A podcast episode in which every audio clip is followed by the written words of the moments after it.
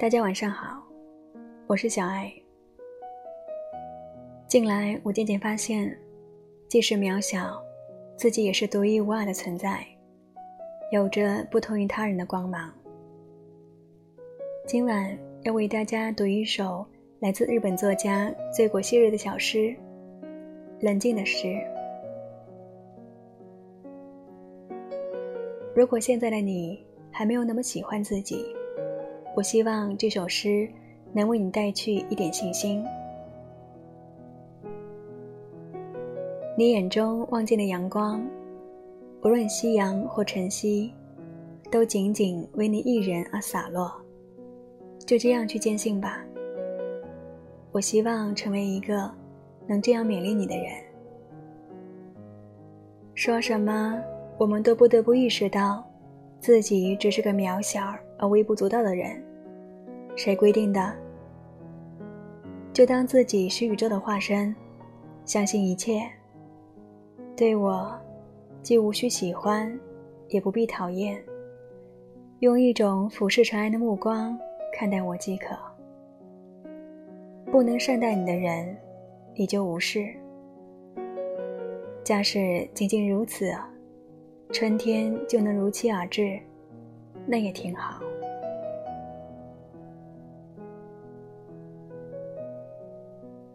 醉果昔日在人类的诗里说道：“我的价值必定与你毫无关系。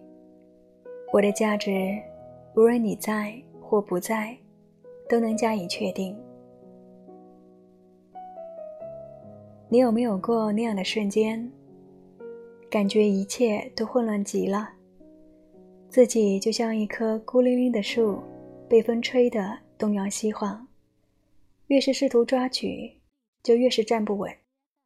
但就在愁眉莫展时，你安静下来，不去想能够抓到什么，而是感受自己的根，那么深，那么扎实，就觉得最终能够治愈自己，真正支撑起自己的，还是自己。近来也常常在想，人人言之必称。要自信，但它到底是什么呢？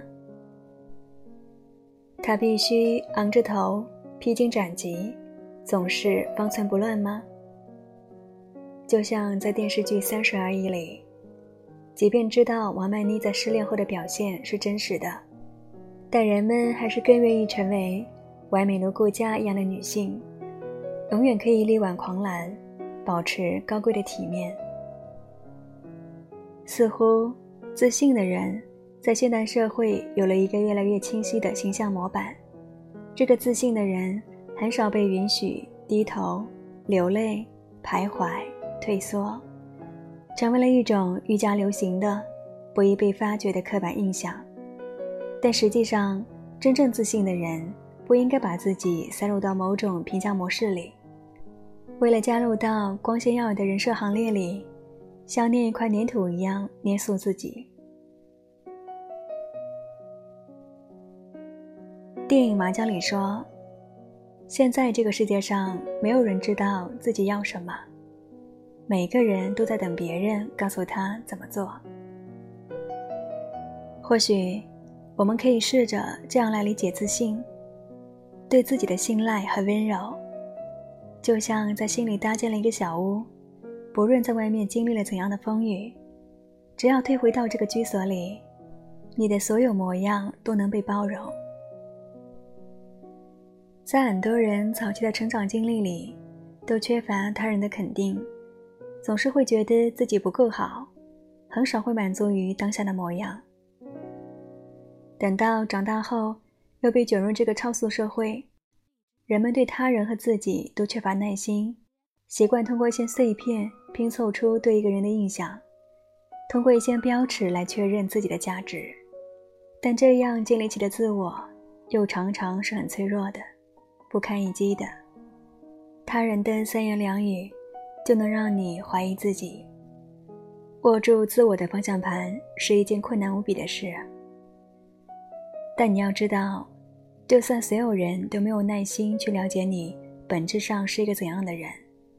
你也不能失去耐心，就算有某种声音在诱惑你，你也要停下来，问问自己：这有违背自己的心吗？因为你只有你，你要肩负起对自己的爱。想象你的心里有一只幼兽，无论你长成多么坚强的大人，都要记得去关爱它，不是让它不断进化、修改，而是望着它。凝视他深处的悲伤和需求，给予他坚定的安全感，然后继续带着他转过身去面对生活。就像电视剧《俗女养成记》里的结局，陈嘉玲和小时候的自己站在一起，对他说：“亲爱的陈嘉玲，你是从几时开始忘记了？忘记了这辈子其实很长。”长到你可以跌倒再站起来，做梦又醒过来。你又是从几时开始忘记了？这辈子其实很短，短的你没有时间再去勉强自己，没有时间再去讨厌你自己。也像这部剧的英文名字，不是非凡女性，而是一个平凡女性，一个平凡女性的一生。值得我们所有的爱和能量去深入、去探索。最后，想用作家醉过昔日的一句话作为结束：今天的我，因做到了无视昨日的我而美丽。晚安。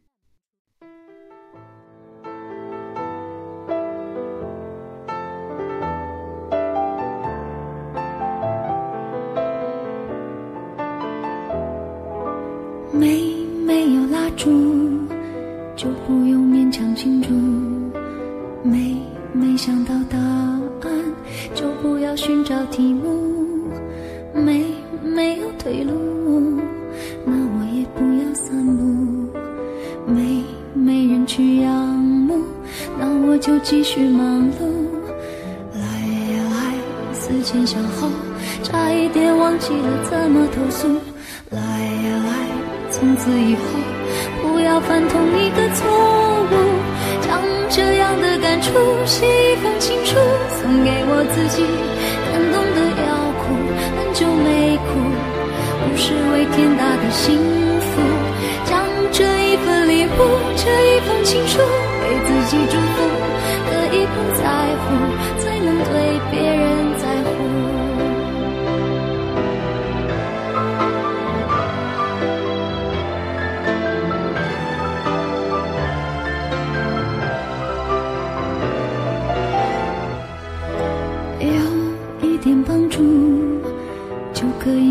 谁倾诉？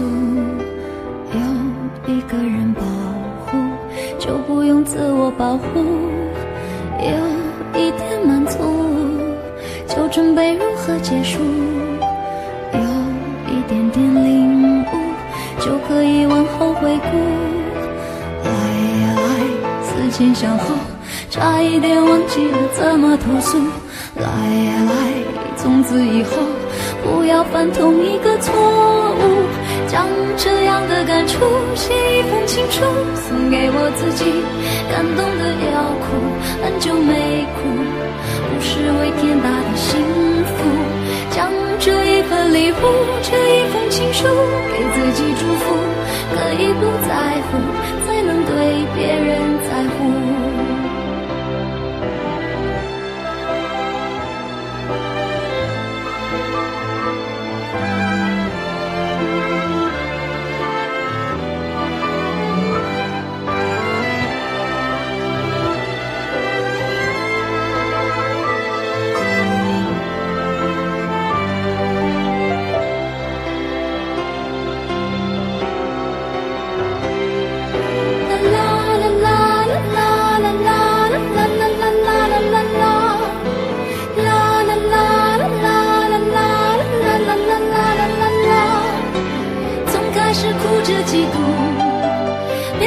笑着谢幕。时间是怎么样划过了我皮肤，只有我自己最清楚。将这样的感触写一封情书，送给我自己，感动的要哭，很久没哭，不是为天大的幸福。将这一份礼物，这一封情书，给自己祝福，可以不在乎。我亲手将这样的感触写一封情书，送给我自己。感动的要哭，很久没哭，不是为天大的幸福，就好好将这一份礼物，这一份情书，给自己祝福，